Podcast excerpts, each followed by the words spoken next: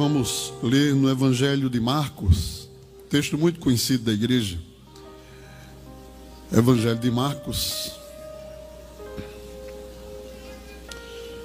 capítulo 5.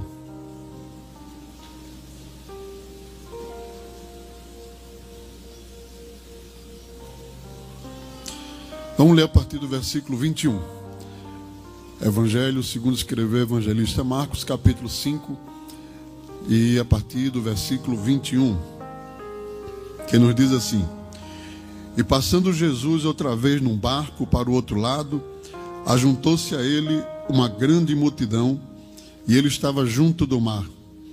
E eis que chegou um dos principais da sinagoga, por nome Jairo, e vendo-o, prostou-se aos seus pés e rogava-lhe muito, dizendo: Minha filha está moribunda, rogo-te que venhas lhe impunhas as mãos para que sare e viva.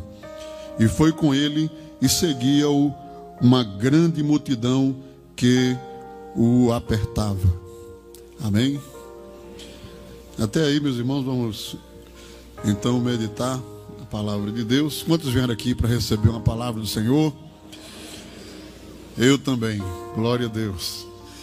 E, meus irmãos, é, ministério de nosso Senhor Jesus Cristo foi o ministério mais impactante de toda a história da palavra de Deus. Nenhum se equivale, nenhum se aproxima é, do impacto, da grandeza, da glória é, que se manifestou no ministério de nosso Senhor Jesus Cristo.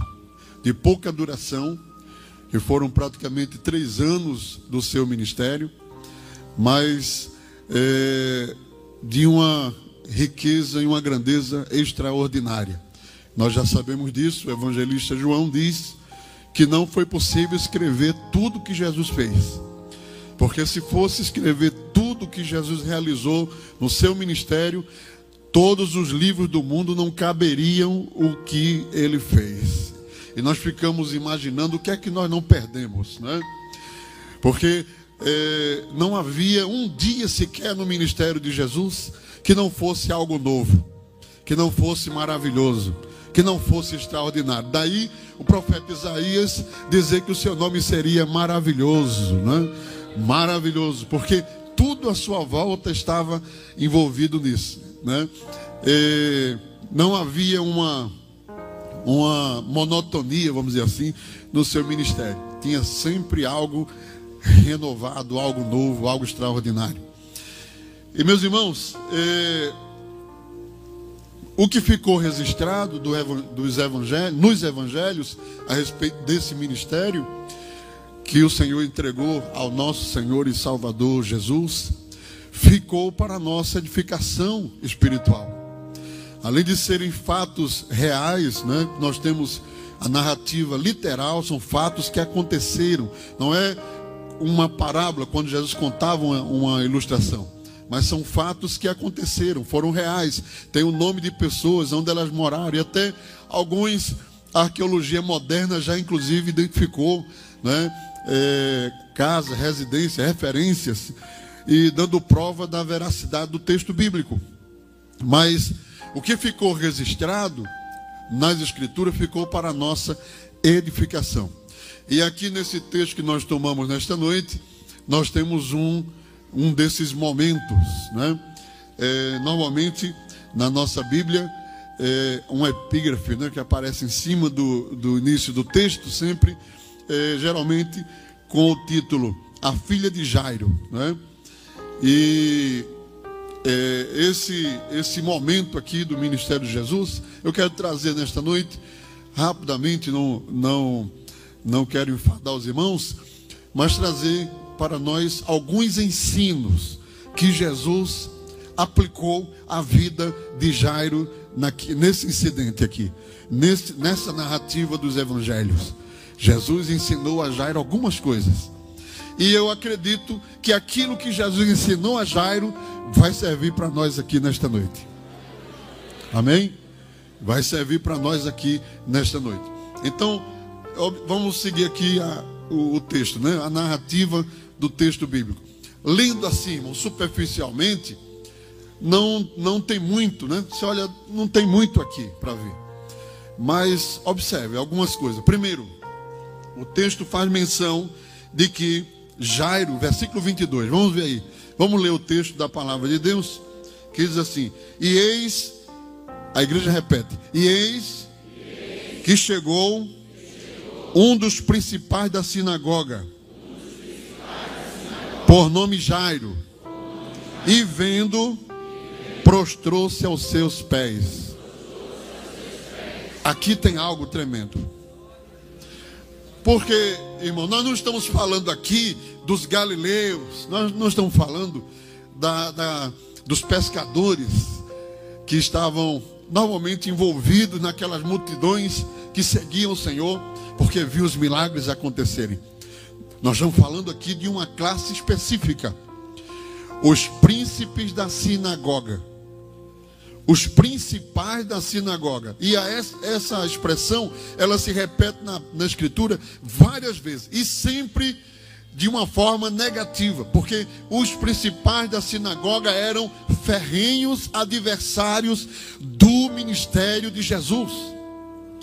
Eles não aceitavam o ministério de Jesus porque Jesus não fazia parte da elite intelectual, ele não fez parte das faculdades judaicas das, das escolas rabínicas. No entanto, ele dava aula para os professores. Né? Isso inquietava muito. E não somente isso, Jesus não somente ensinava os mestres daquele tempo. Veja que quando, lá no capítulo 3 de João, um dos mestres foi ao encontro de Jesus de noite. Quem lembra? Nicodemos. E lá na casa de Jesus de noite, sozinho, escondido, aí ele falou abertamente: Esse mestre. Mas essa expressão eles não usavam publicamente porque se sentiam diminuídos. Mas ali, mestre, bem sabemos que és de Deus, que vem da parte de Deus, porque ninguém pode fazer os sinais que tu fazes se Deus não for com ele. Ah, vocês sabem, mas era secreto, era algo que eles não publicavam livremente, né? Se os irmãos lerem aí Lucas capítulo 13, versículo de número 14, a palavra de Deus diz assim: E tomando a palavra do príncipe da sinagoga, indignado porque Jesus curava no sábado, disse à multidão: Seis dias há em que é mister trabalhar, nestes, pois, vinde para seres curados, e não no dia de sábado. Então, e tomando a palavra o príncipe da sinagoga, diz o texto, indignado porque Jesus curava no sábado, indignado, indignado, indignado, né? cheio de formalidade, formalismo. Jesus é, não estava transgredindo nada, estava cumprindo. Inclusive, diz que eles eram hipócritas, porque é, cobravam essa exigência aqui né, da operação de Deus. Por outro lado, quando tinha uma ovelhinha caindo lá no, no despinha dele, não sabe, ele corria lá e socorria a ovelha, porque aí ia dar prejuízo a ele. Mas uma pessoa doente, precisando de uma cura, Jesus querendo operar, Deus presente entre eles, não podia, estava proibido. Era o, o príncipe da sinagoga, era a filosofia deles. Então, eles eram ferrinhos adversários do evangelho do Senhor Jesus. E agora, meus irmãos, está o Senhor em um culto público, ensinando, pregando, fazendo milagres, operando maravilhas. De repente, olha a cena: chega o príncipe da sinagoga e se coloca de joelhos no meio da praça, diante do Senhor. Por isso que eu digo que olhando assim, aparentemente, é, parece não ter nada, mas aí tem algo muito profundo. A primeira lição que nós vamos aprender com Jairo. Amém? Nós vamos aprender com Jairo que Deus tem a ferramenta certa para quebrar qualquer homem. Querido irmão, querida irmã, não se engane. Deus sabe onde apertar o crente. Deus sabe onde apertar o crente, onde apertar o homem para que ele venha aos pés do Senhor, para que ele não tem coração duro, não tem gente grande, não tem preço, não tem inimigo de Deus, não tem quem seja quem, quem seja, quem for. Deus tem uma ferramenta para cada crente, para cada homem aqui na terra. Deus uma ferramenta. E quando ele quer usar essa ferramenta, o homem tem que se dobrar. Oh, glória ao nome de Jesus. Quantos de nós aqui, irmãos? Quantos de nós não fomos semelhantes a um príncipe da sinagoga? Alguns de nós aqui fomos inimigos de Bíblia, inimigos de crente, inimigos de Deus, inimigos de igreja, e assim, e maltratava até os crentes. Mas você está onde hoje? Você está onde hoje? Você está onde, irmão? Você está onde, meu irmão, hoje? Glória a Deus. E glória ao Senhor. Graças a Deus. Que Deus usou essa ferramenta em nós, irmão. Já pensou? Se ele não usasse, ele estava perdido no mundo. Quem sabe nem vivo mais. Mas Deus, ele tem a ferramenta. Primeira lição que nós aprendemos: ninguém se considere resistente o suficiente para confrontar as vontades de Deus na terra. Se você não for de um jeito, vai de outro. E nós precisamos dizer isso, irmão, nesse tempo, porque tem tanta gente brincando com as coisas de Deus, tem tanta gente achando que está livre, leve e solto. Faz o que quer, como quer, do jeito que quer, com quem quer, da maneira que quer. E não é assim não. Nós aprendemos pela palavra de Deus que nós estamos presos. Nós somos prisioneiros de Deus nessa terra. Somos prisioneiros de Cristo. Ah, eu não quero ser crente desse jeito, não. Então Deus vai usar a ferramenta em você, meu irmão, a partir de hoje. Crente não faz o que quer, crente não vai para onde quer, crente não diz o que quer, crente não anda por onde quer, não veste como quer, não bota o cabelo do jeito que quer, não bota. Ele tem que estar debaixo do domínio da vontade absoluta de Deus aqui nessa terra.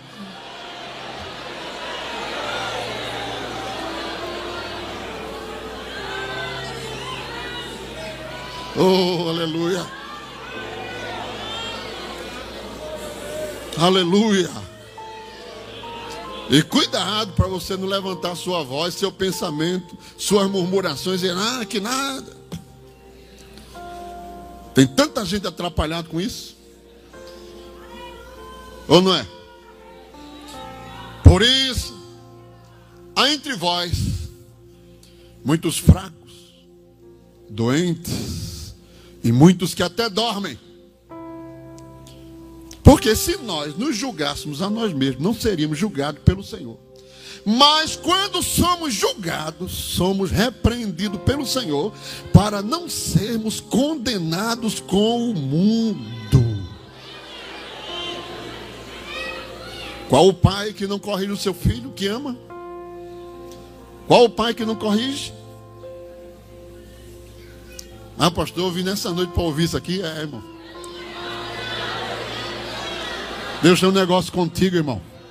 Jesus tem um negócio contigo, irmã. Jesus tem um negócio com você, meu jovem.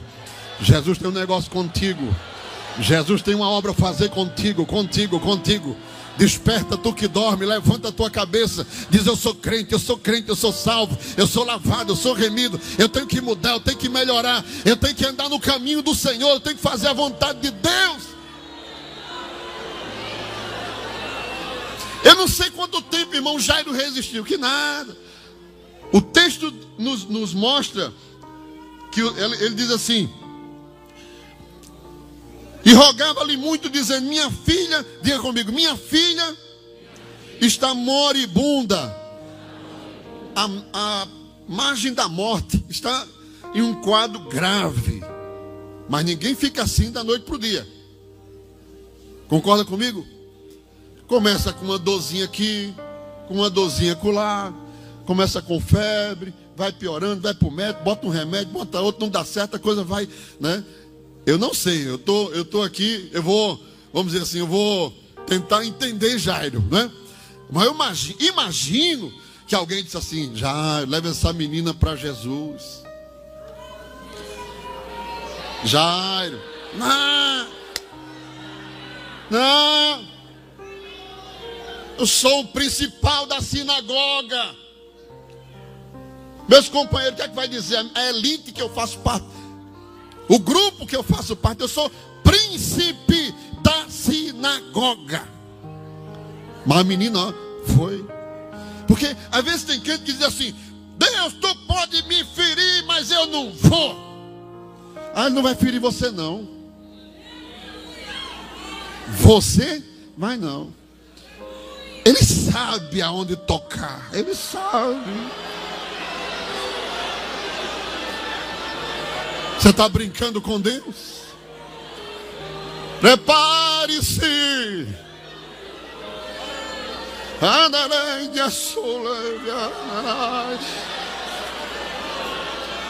Preparem-se neste tempo.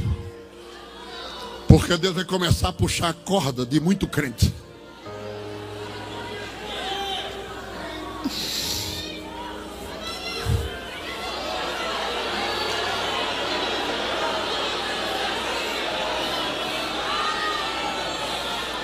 Porque os dias são maus.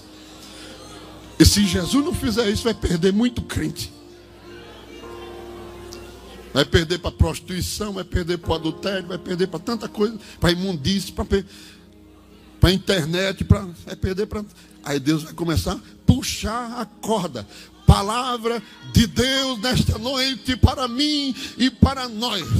Preparem-se, porque Deus vai peneirar a terra, vai sacudir a eira, vai jogar os grãos para cima para tirar a casca.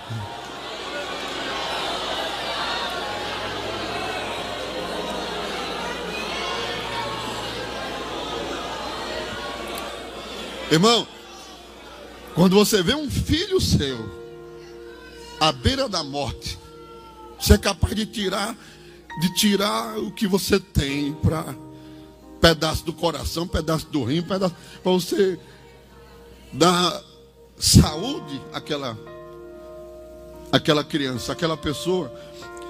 É seu filho. Jesus sabe exatamente aonde apertar para essa cena que acontecer, irmão. Tem um trabalhar oculto de Deus.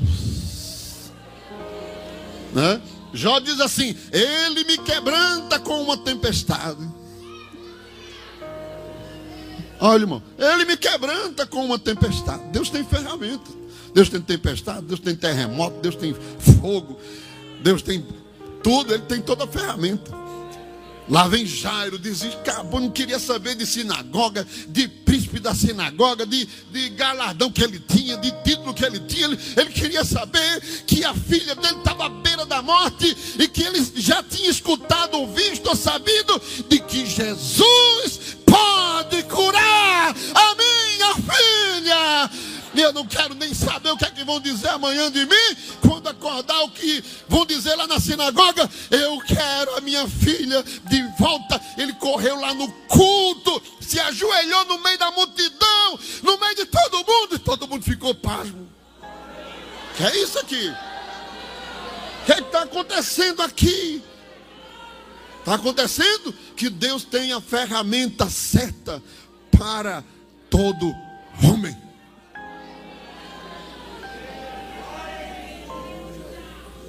Senhor, glória a Deus. Minha filha está morta, está morrendo. Aleluia. Moribunda, eu rogo-te, Senhor, que o Senhor venha, impõe a mão e toque para que ela sare viva, né?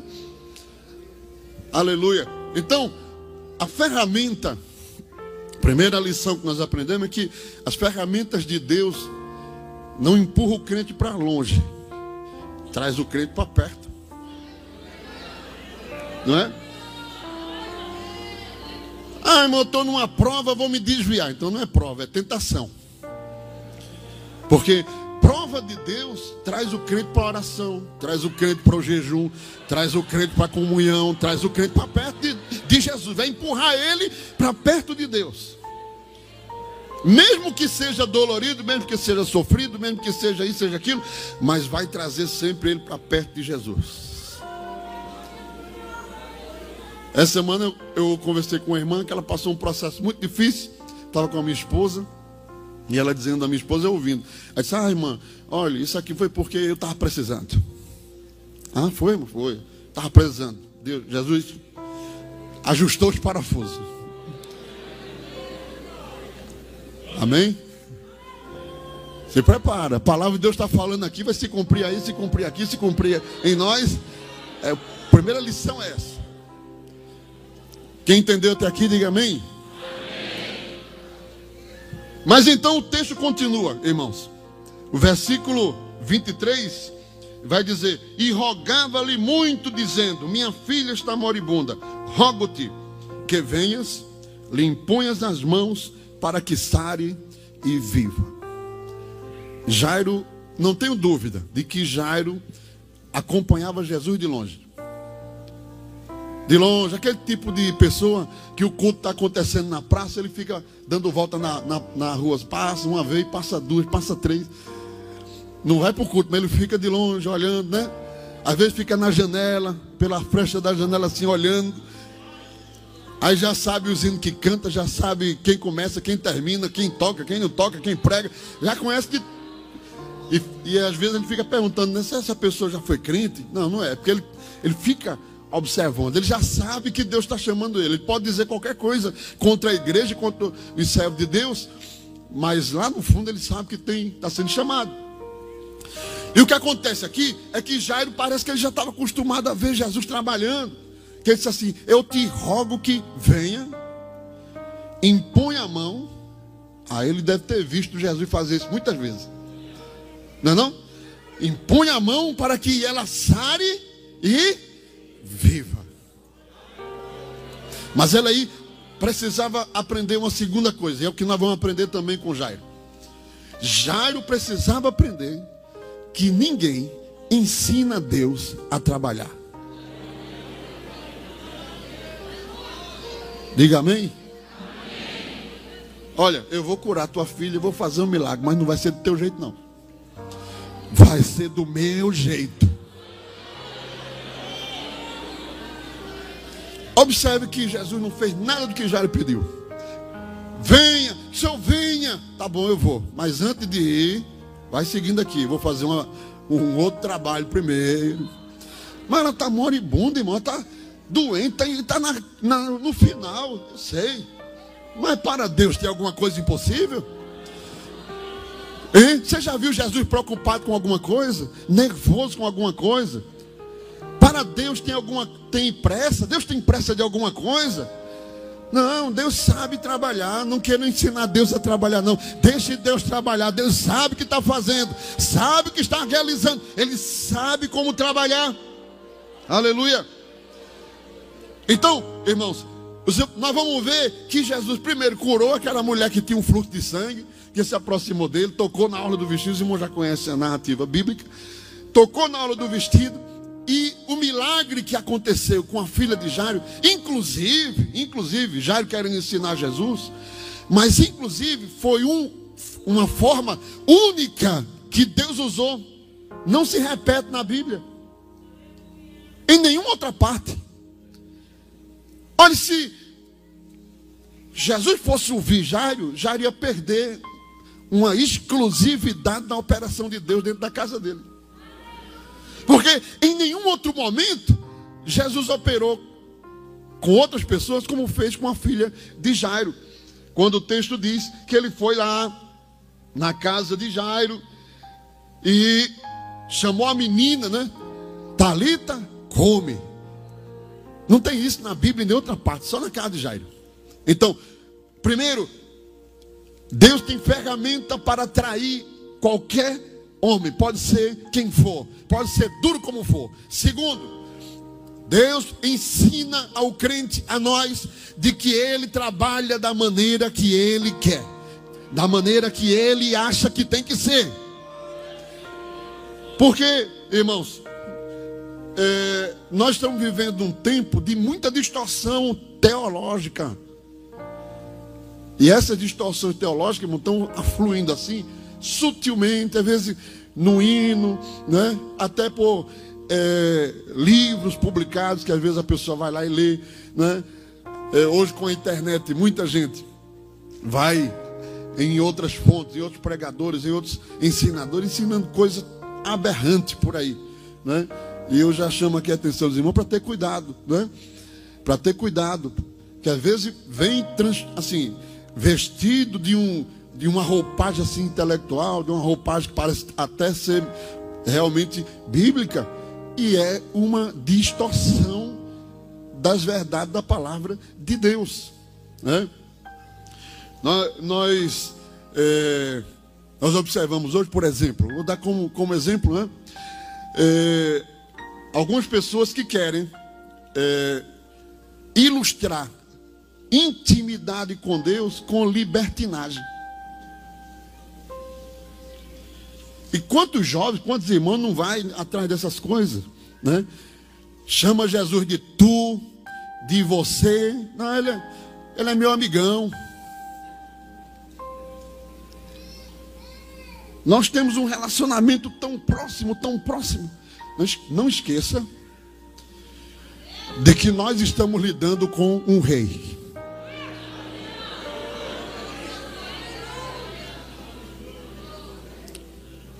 O título mais honorável e mais maravilhoso que você pode tratar Jesus é majestade.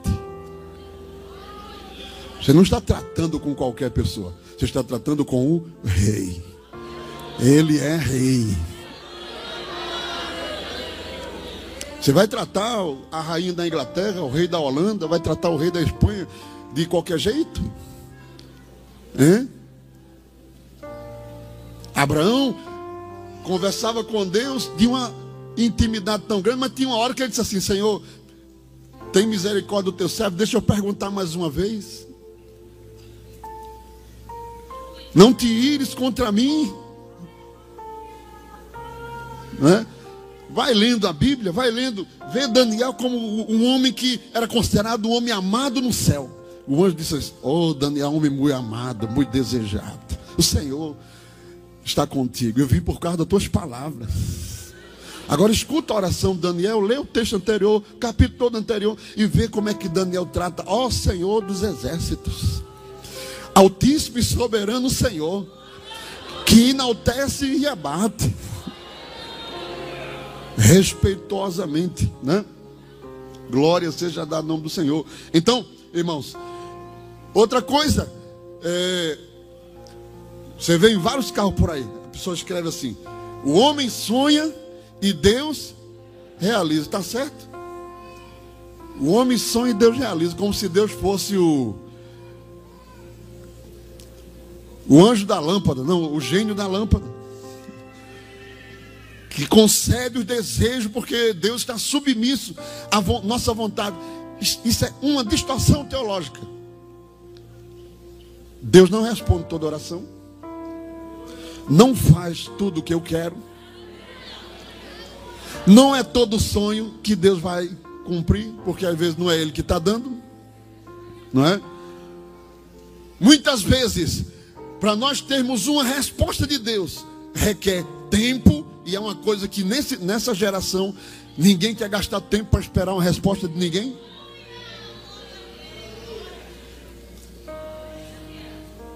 Irmão, eu vou orar e pedir uma resposta a Deus. Aí você vai ter que esperar dois anos para receber a resposta. Ah, não vai. Dois anos. É como às vezes o jovem chega assim, pastor, olha, é, eu estou orando por uma jovem. Disse, tu já falaste com ela? Disse, já.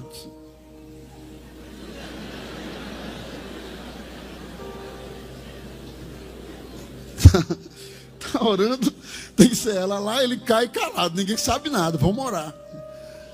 Mas já vai na casa da noiva toda noite já janta lá, já toma café lá, estão orando, estão orando, estão orando, estão orando, estão orando. Aí Deus, se fosse eu não dizia nada, imagine Deus, vai dizer o quê? Eclesiastes 8,3 diz assim: Não te apresse a sair da presença dele. Mas tem tanto crente, irmão, apressado, ora pouco.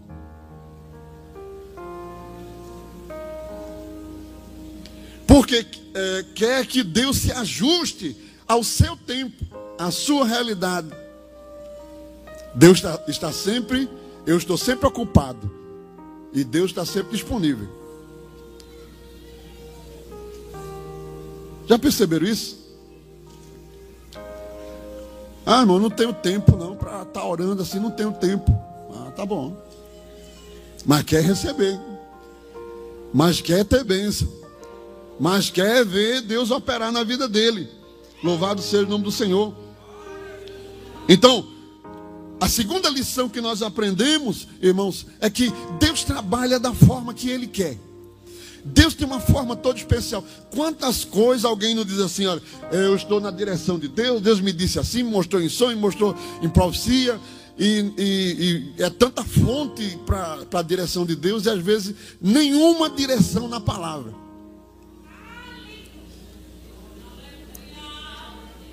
E sabe o que é que eu, eu percebo ao longo dos anos, a gente lidando assim, trabalhando, ajudando o pastor? Que muitas daquelas coisas que aquelas pessoas trouxeram, conversaram às vezes no gabinete, olha, eu tenho certeza porque eu tive um sonho assim, aí conta o sonho, aí passa o tempo, nada daquilo era Deus. Tudo coisa da fantasia da cabeça.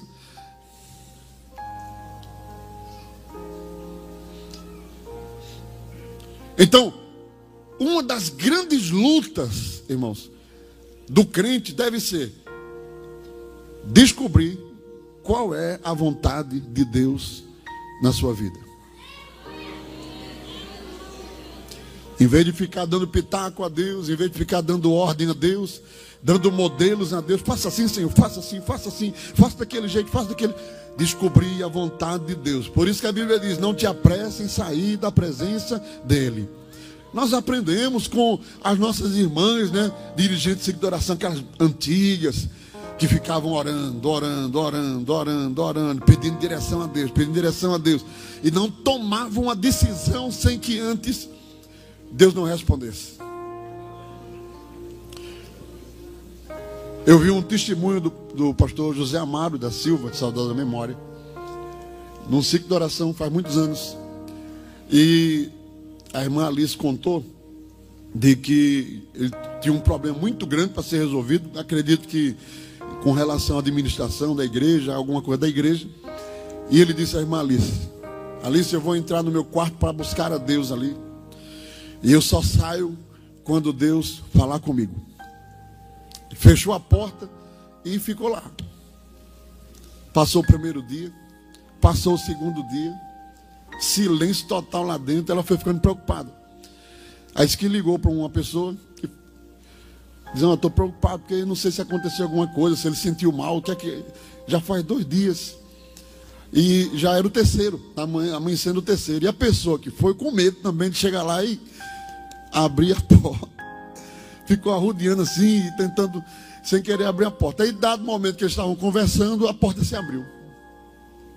A porta se abriu, já quase no terceiro dia. Aí o irmão disse, pastor, Deus falou com o senhor? Ele disse, eu não estou saindo do quarto.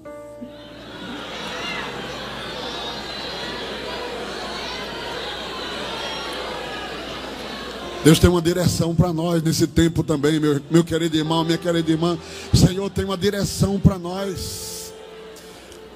Mas o mais importante é, é, discernir, irmão. Porque tem tanta gente dizendo, Deus me disse, Deus me disse, Deus me disse, ó e não, não, não tem nada a ver com Deus, não foi Deus. O Senhor está no céu, diz, não fui eu, não. Glória a Deus. Aleluia.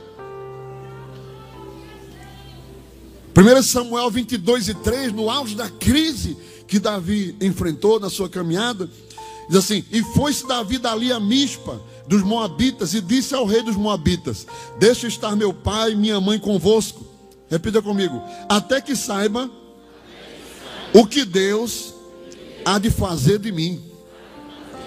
1 Samuel 22 e 3, né?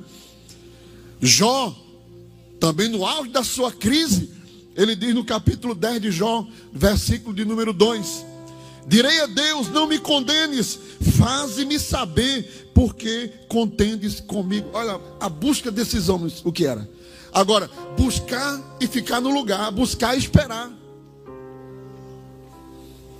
Aleluia. Isaías 45, versículo 9 diz assim: Ai daquele que contende com o seu Criador, caco entre outros cacos de barro. Porventura dirá o barro ao que o formou: Que fazes? Ou a tua obra não tens mãos?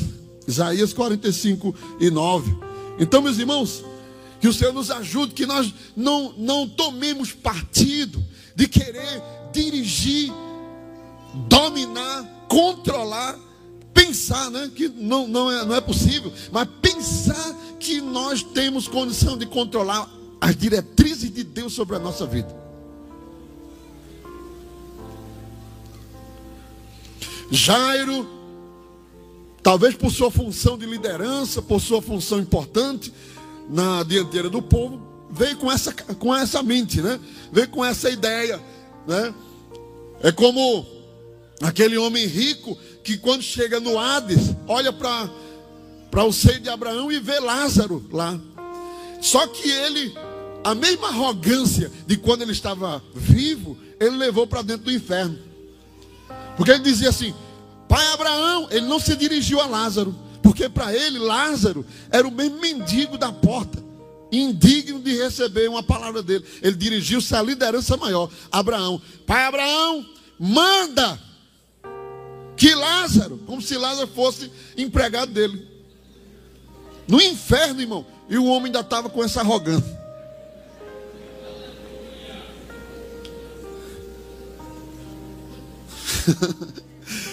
Lázaro agora era príncipe. Príncipe, é mais aquele Lázaro mendigo. Ele estava lá no paraíso, né? Ao lado de Abraão, ainda mais. Veja que posição honrosa. Ao lado de Abraão. E ele queria, manda aquele molho o dedo na água e, e na minha língua, queimando a língua, queimando tudo. E é assim, ainda arrogante. Fazia justo estar no inferno. Então, é, irmãos, às vezes o ego, não é? As, a, o alter ego da, do indivíduo quer se impor sobre o plano e a vontade de Deus. E nós precisamos estar submissos à vontade do Senhor, submissos à vontade de Deus, né? ser humilde, quebrantado. Eu não conheço um crente convertido exaltado. Quando ele se exalta, é porque está faltando conversão nele. Porque uma das virtudes da conversão é o quebrantamento. Né? A humildade. Singeleza de coração. Né? A pessoa se torna humilde, se torna quebrantada, dependente de Deus, porque ele sabe que Deus defende ele. Amém? Então, irmãos, é, Lázaro, Jairo, precisava aprender essa segunda lição também. Amém? Deixa Deus fazer a vontade dele. Amém? Parece que é o Evangelho de João, capítulo 3, mais um versículo aí, vamos, vamos ler aí. Evangelho de João 3, 27. Guarda esse versículo aí. João respondeu e disse: O homem não pode receber coisa alguma se lhe não for dada do céu. O homem não pode receber coisa alguma se lhe não for dada do céu. Louvado seja o nome do Senhor para sempre. Terceira lição, para a gente já estar concluindo. Terceira lição que Jairo aprende. Jesus ensina a Jairo naquele tempo. Né? Quando eles foram de caminho à casa de Jairo, no caminho a, a, a mulher do fluxo de sangue também recebeu a sua bênção, né? Como os irmãos já sabem. E justamente nesse momento, quando Jesus se desprende desse milagre é, de ter beneficiado a mulher do fluxo de sangue, o texto é, nos diz no versículo 35 do capítulo 5 de Marcos, nos diz assim: Estando ele ainda falando, chegaram alguns do do principal da sinagoga, a quem disseram: a tua filha está morta. Para que enfadas mais o mestre? Terceira, terceira lição que Jesus ensina já, porque no versículo seguinte diz assim: E Jesus, vamos repetir essa parte comigo agora. Tendo ouvido essas palavras, Jesus está atento, ó. Uma multidão, mas ele estava com o ouvido aqui, ó, monitorando lá, é, Jairo. E aqueles mensageiros chegaram para dizer a Jairo: esquece o mestre, tua filha já está morta. Né? A terceira lição que nós aprendemos é: nunca ouça mensageiros da desesperança. Você está servindo a Deus, você está caminhando com Jesus, você está fazendo a vontade de Deus. Tem que aprender que vão aparecer mensageiros de desesperança. Na vida cristã, na caminhada cristã, qual crente que já não recebeu um ataque assim para desestabilizar ele? No começo da sua fé, na sua caminhada, em algum momento. E isso, irmãos, faz parte da nossa caminhada também, faz parte da nossa vivência também. E, e inclusive, às vezes, aquela, aquela pessoa que foi usada com aquela palavra mais dura ou, ou errada, inclusive, contra nós, nós devemos não prestar atenção à palavra e não devemos ficar com raiva de quem disse.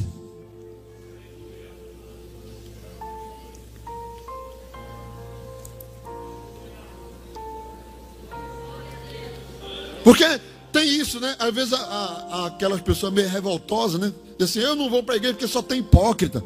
Aí tem que dizer assim, tem vaga para mais um. Ah, eu não vou para a igreja porque só tem gente não sei o que lá. Tem vaga para mais um. Nós estamos aqui sendo tratados pelo céu. Nós estamos aqui sendo tratados pelo Senhor. Amém? Glória a Deus. Então, vai ter palavras de desânimo? Vai. Vai ter palavras de desesperação? Vai. Vai ter alguém que vai vir é, é, e, quem sabe, inventar um problema contra você? por nada, do nada vai, porque às vezes não está convertido ainda direito, não passou pelo fogo, não foi batizado lá no fogo do Espírito, não, não passou ainda pelo está no processo. Tem gente aqui que está no polimento, tem outro que está na lixa grossa, na lixa fina, outro está sendo arrancado no martelo os pedaços. Tem, cada um está passando por um estágio, né?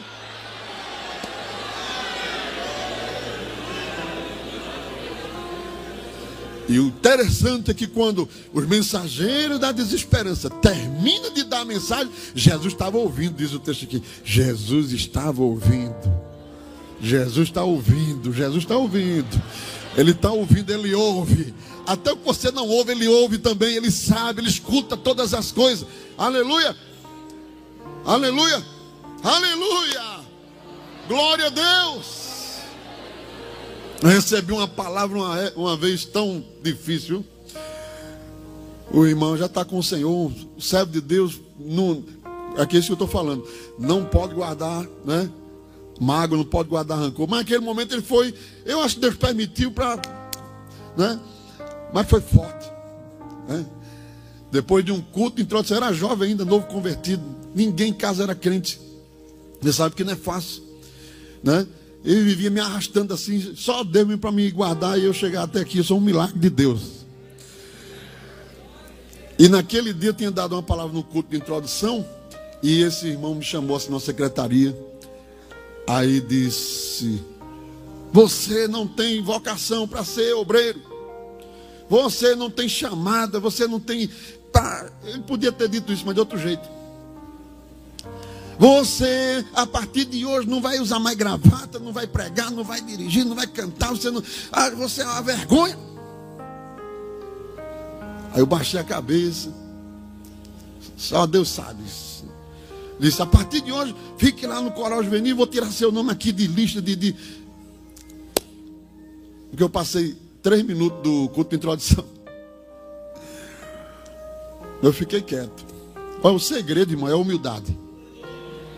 Olha, se você for humilde, Deus vai contigo até o final. O Senhor vai com você até o final. Vai. Deus sabe. Coração ficou moído. Ele ainda deu alguns exemplos assim, ah, fulano, tem, porque deu alguns exemplos.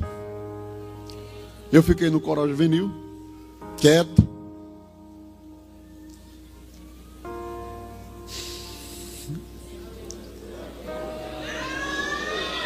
Dia de domingo. Estou quietinho lá. Dia de domingo. Estou contando história de carochinha não, viu? Contando coisa que aconteceu. Deus, é, Deus é Deus ainda. Eu estou sentadinho lá no colégio, vem lá atrás. O irmão foi dirigir um culto. Servo de Deus, ainda hoje eu conheço ele. Ele não sabe, não lembra disso, talvez nem mais. Mas eu lembro. Quem leva pancada lembra. Aí ele disse, vamos ouvir o conjunto. Aí o conjunto fez assim de cantar. Aí ele já tinha sentado, ele voltou de novo para o microfone. Aí disse, conjunto, espera um pouquinho aí. Aí virou assim para o lado do coral juvenil e disse, esse moço que está aí atrás. Aí eu olhei assim para trás. Não, é você mesmo que olhou para trás. O Senhor mandou te dizer. Alguém te disse que tu não tem chamada, que tu não tem vocação. Mas eu vou, eu vou te aperfeiçoar, eu vou te preparar. Ainda falou até de missões. Ele vou, tu vai pregar em outro idioma. Eu vou te levar para tu pregar em outro idioma. Levanta a cabeça. Aí foi uma graça de Deus assim. O irmão que tinha me dito estava lá.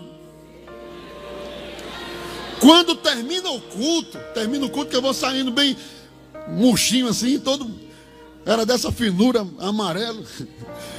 Eu vou saindo assim, aí o irmão me esperou lá na saída, o irmão. Esse mesmo irmão, obreiro. Aí disse: Terça-feira eu estou escalado, quer ir comigo?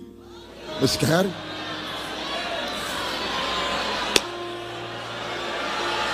Levanta a tua cabeça nesta noite. Os mensageiros da desesperança vão passar. Ouve a voz de Deus, ouve a voz do Senhor. Fica quieto, fica no teu lugar.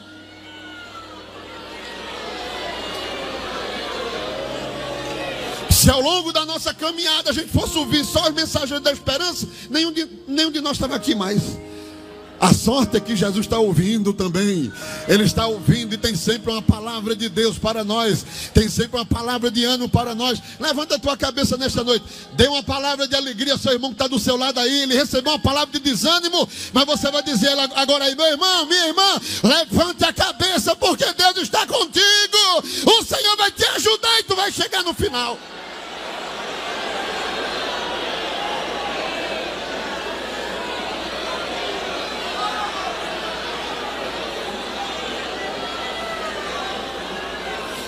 Salmo 27, versículo 14 diz: Espera no Senhor e anima-te. Anima-te, anima-te. Te anima nesta noite, crente. Te anima. Jairo, te anima. Levanta a cabeça, levanta a cabeça. Nada está perdido, nada está perdido. Te anima. Deus está no controle. Jesus está ouvindo e está vendo tudo. Aleluia. Aleluia. Para terminar, quarta lição que nós aprendemos, né? Quarta, né? Lição que nós não, terceira. Terceira lição que nós aprendemos com Jairo. Jesus ensinando a Jairo, né? Aleluia. Aleluia. Quem está sentindo a presença de Deus aqui? Está sentindo? Oh, aleluia.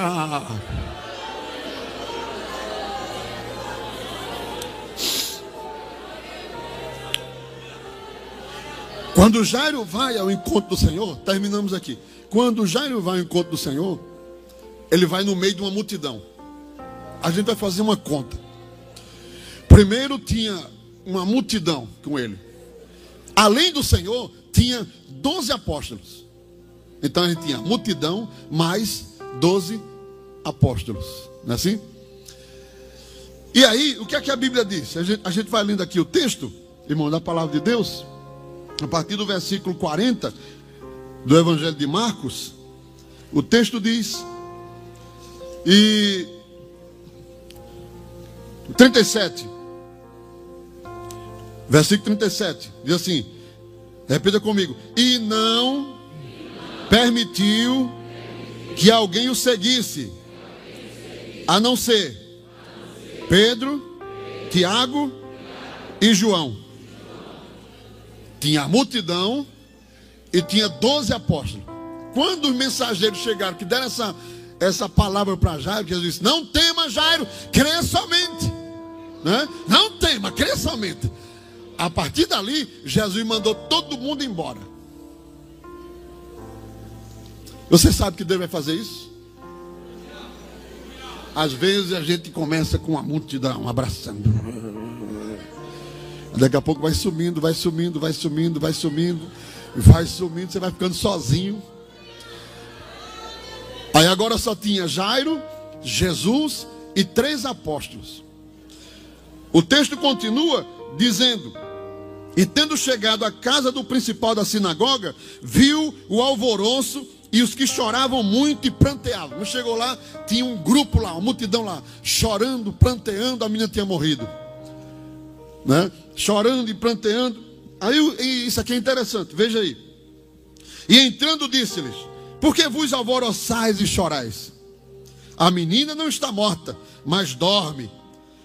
Aí o versículo 40 diz: Diga comigo, e riam-se dele. Não, espera um pouquinho. Estava chorando agora mesmo. Estava chorando agora mesmo, não foi? Estava um choro, um grito, um pranto. Aí Jesus chegou e disse: Que alvoroço é esse? Não chorem, a menina não está morta, mas dorme. Aí começaram a dar gargalhada. Sabe o que era aquilo ali? Choro da mentira, choro da falsidade. Tem gente que chora do seu lado para saber a sua vida.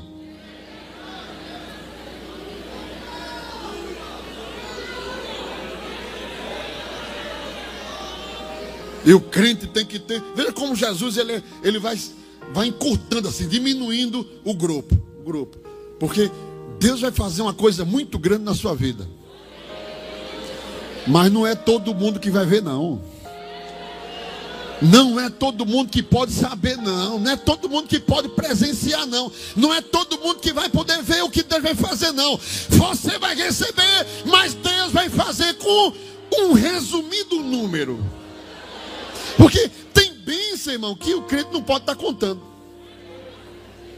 Eu já disse aqui outra vez. Aí vem a pessoa, Deus fala com ele, porque eu, eu, eu não, não Posso ser contrário a entender que Deus também fala com o crente por sonho, porque está na Bíblia. Mas eu digo o seguinte: não é todo sonho que é Deus falando. E na maioria das vezes você só sabe que Deus falou com você por sonho quando se cumpre. Então, até que se cumpra, é sonho. Aí tem gente que acorda e diz: Deus falou comigo. Aí conta para a vizinha, conta para não sei quem, liga para um, liga para outro, liga para outro, sai ligando. É tanto do sonho, é tanto da visão. Alguém chega e dá uma mensagem profética, né? É, que a Bíblia diz assim que nós precisamos provar. Não é escandalizar, mas, mas provar pela palavra. Quem profetiza está sujeito a julgamento. Amém? Ah, a profetizou, tá bom. Prateleira da espera. Não, irmão, não é qualquer coisinha que você vai ficar. Que Jesus é, é, sábio, ele é maravilhoso, ele não deixa a gente confundido. Prateleira da espera. Olha, irmão, eu tenho, eu tenho mensagem de profecia que me deram na prateleira da espera, foi uns 200 anos. Eu, eu tenho menos de 60. Por quê? Você deixa na prateleira da espera. E se Deus falar com você de novo, com outra pessoa, em outro lugar, de outra maneira, você tira da prateleira da espera e bota na prateleira da confirmação. Pá. Mas é tanta gente alucinada, alucinada. Outra coisa, vai atrás da mensagem, atrás da profecia. Jesus sabe onde você mora, onde você está, o seu endereço, sabe onde você vai pegar onde você vai descer. Um dos maiores erros do crente é sair por aí vagando, porque o mundo espiritual Existe. E você sabe se o diabo não viu que você disse que ouviu uma mensagem e foi na frente? Por isso que o crente tem que ter segredo. A Bíblia diz que Maria confirmava no coração. E o diabo não entra em pensamento de crente se ele for salvo. E o Espírito Santo mora nele. Satanás não sabe, não pode ler pensamento, porque ele não é onisciente. Só Deus é quem lê o coração do homem, quem prescuta o coração do homem. Ele esquadrinha e prova os corações, diz a Bíblia. Você tem que ter segredo.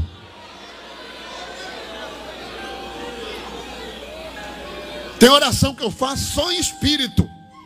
Nem minha esposa sabe. Ninguém sabe.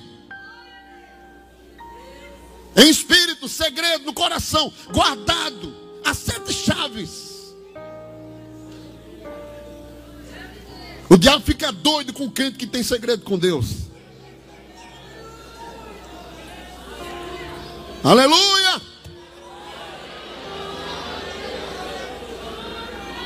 Aleluia! Aleluia! Então, irmãos, o grupo foi resumindo, resumindo. Os que estavam chorando começaram a rir e a mangar do Senhor. Aí Jesus manda tudo embora. Manda embora. É aquilo que eu falei no começo. Sem respeito. Trata Jesus como se fosse qualquer coisa. Cuidado para não perder a língua. Ele é rei, ele é senhor.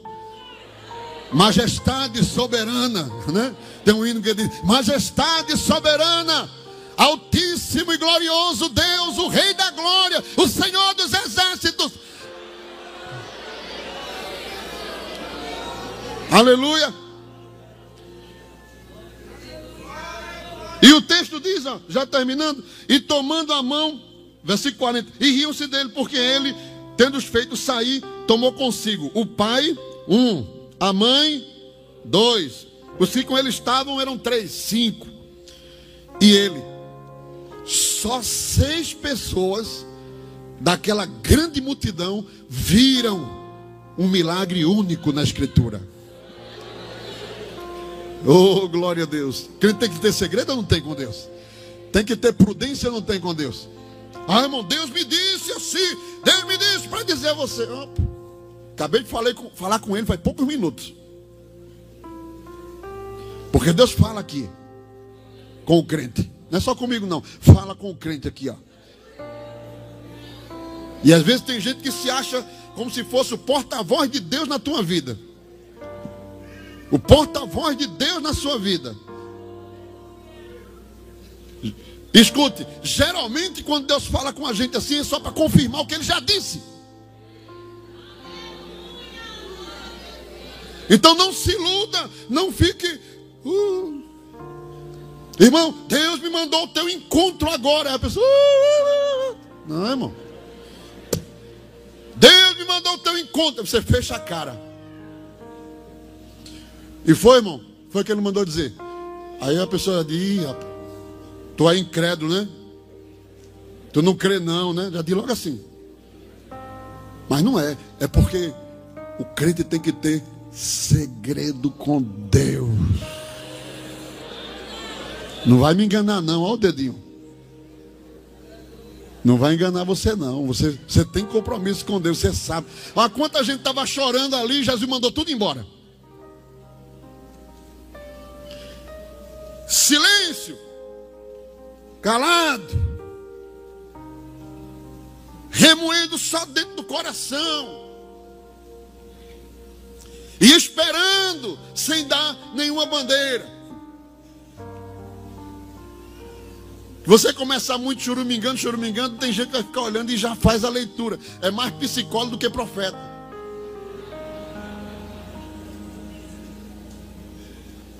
para chegar no seu coração, para chegar na sua mente, na sua vida. Mas nós fomos treinados pelo céu, o Espírito Santo treinou a gente. O Espírito Santo está ensinando pela palavra.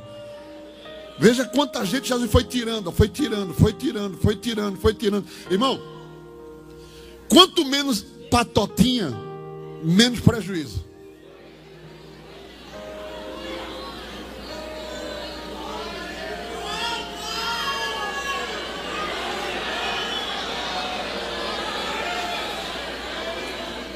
Entenderam o que eu estou dizendo? Quanto menos patotinho aquele grupo só vive o tempo está ali, que sai mensagem, sai profecia, sai mentira, sai engano, sai enrolado. Não, quanto menos você, Deus, e é um, um, uns pingadinhos aí, que você sabe que são pessoas que, que Deus tem colocado na sua vida para lhe ajudar, aí tá bom demais e vai caminhando, ó, sem muita, muito alarde, sem muito floreio, sem muita coisa. Olha, vem para cá, vamos para cá, que aqui o negócio tá, o céu está descendo, o céu desce onde ele quiser descer.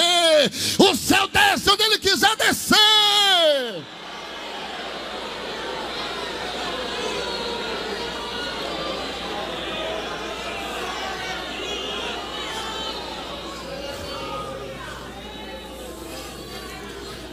Que é outra coisa que às vezes a gente fica, né? Se tiver escuta aqui, tiver com seis pessoas aqui, pronto, morreu. No outro dia o pastor vai levar tanto na mensagem. Só tinha seis pessoas no culto do tempo central. Quando a Bíblia diz que basta ter o quê? Dois ou três.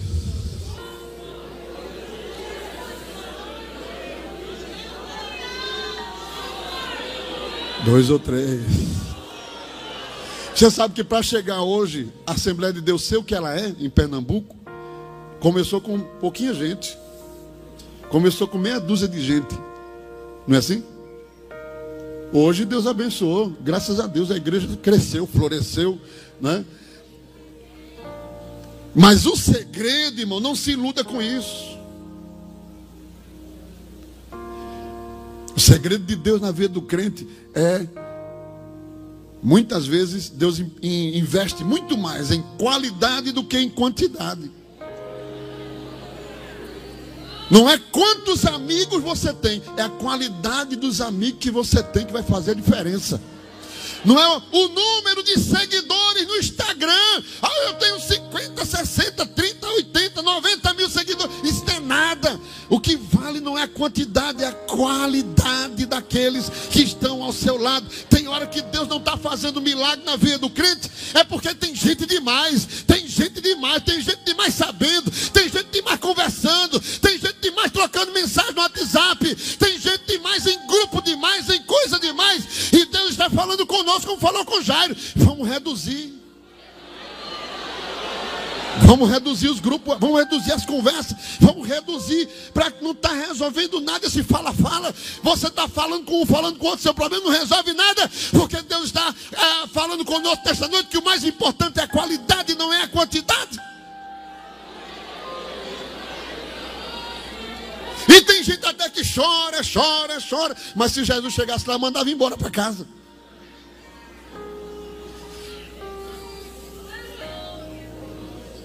Tem gente que ouve tanta coisa, tanta coisa, tanta coisa, daqui a pouco ele, ele não sabe mal o que está fazendo. Ou não é? Ele não sabe mais o que está fazendo, ele está tão desnorteado que o milagre não vai acontecer dentro da casa dele.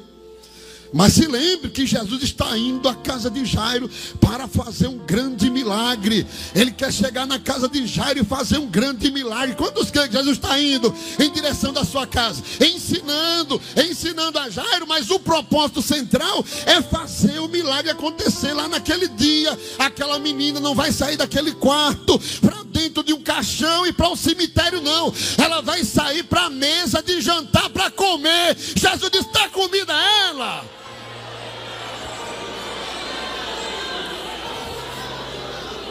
Que o Senhor nos abençoe nesta noite, meus queridos irmãos. Que o Senhor nos ajude que nós possamos aprender do Senhor, aprender aquilo que o Senhor quer nos ensinar para aperfeiçoar a nossa vida, a gente crescer na fé, crescer na graça, crescer na intimidade. Que tem que ser fervoroso mesmo, sim, tem que ser, tem que ter fervor do Espírito, é porque nós somos uma igreja mãe do Pentecostes, nós somos fervorosos, mas nós precisamos ser sábios, nós precisamos ser prudentes, nós não podemos ser menino, como disse Paulo, nós não podemos ser meninado, nós precisamos ser crentes, fortalecidos pelo fogo do Espírito Santo, alegre no Senhor, servir a Deus com alegria, porque nós estamos vendo também nesses últimos dias muito crente caindo em depressão, caindo em tristeza espiritual, a cabeça baixa, sem força para fazer mais nada, e não é o tempo para isso, é tempo de se animar. Eu pergunto: Jairo ficou feliz ou ficou triste com a menina ressuscitada dentro da sua casa? A menina que ele chegou estava morta, mas agora Jesus ressuscitou. Para que ele fez o um milagre na vida de Jairo? Para Jairo se alegrar, irmão. Para Jairo se alegrar. Para Jairo se alegrar, se alegra nesta noite aqui no que deve fazer. Te alegra na presença do Senhor. Te alegra em Deus, te alegra em Cristo Jesus. Se alegre, Deus está com a gente, o Senhor está conosco, está usando a ferramenta para puxar a gente para perto dele, está nos ensinando como é que ele trabalha e vai dar tudo certo. Vai dar tudo certo. Vai dar tudo certo, porque o Senhor está conosco. O Deus de Jacó é o nosso refúgio. É o nosso refúgio é o nosso refúgio, é o nosso